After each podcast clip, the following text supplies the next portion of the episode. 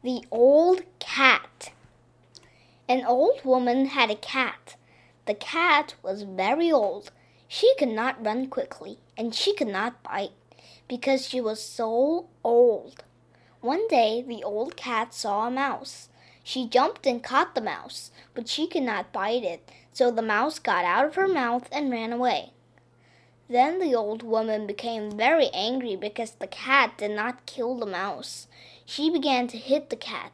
The cat said, Do not hit your old servant. I have worked for you for many years, and I would work for you still.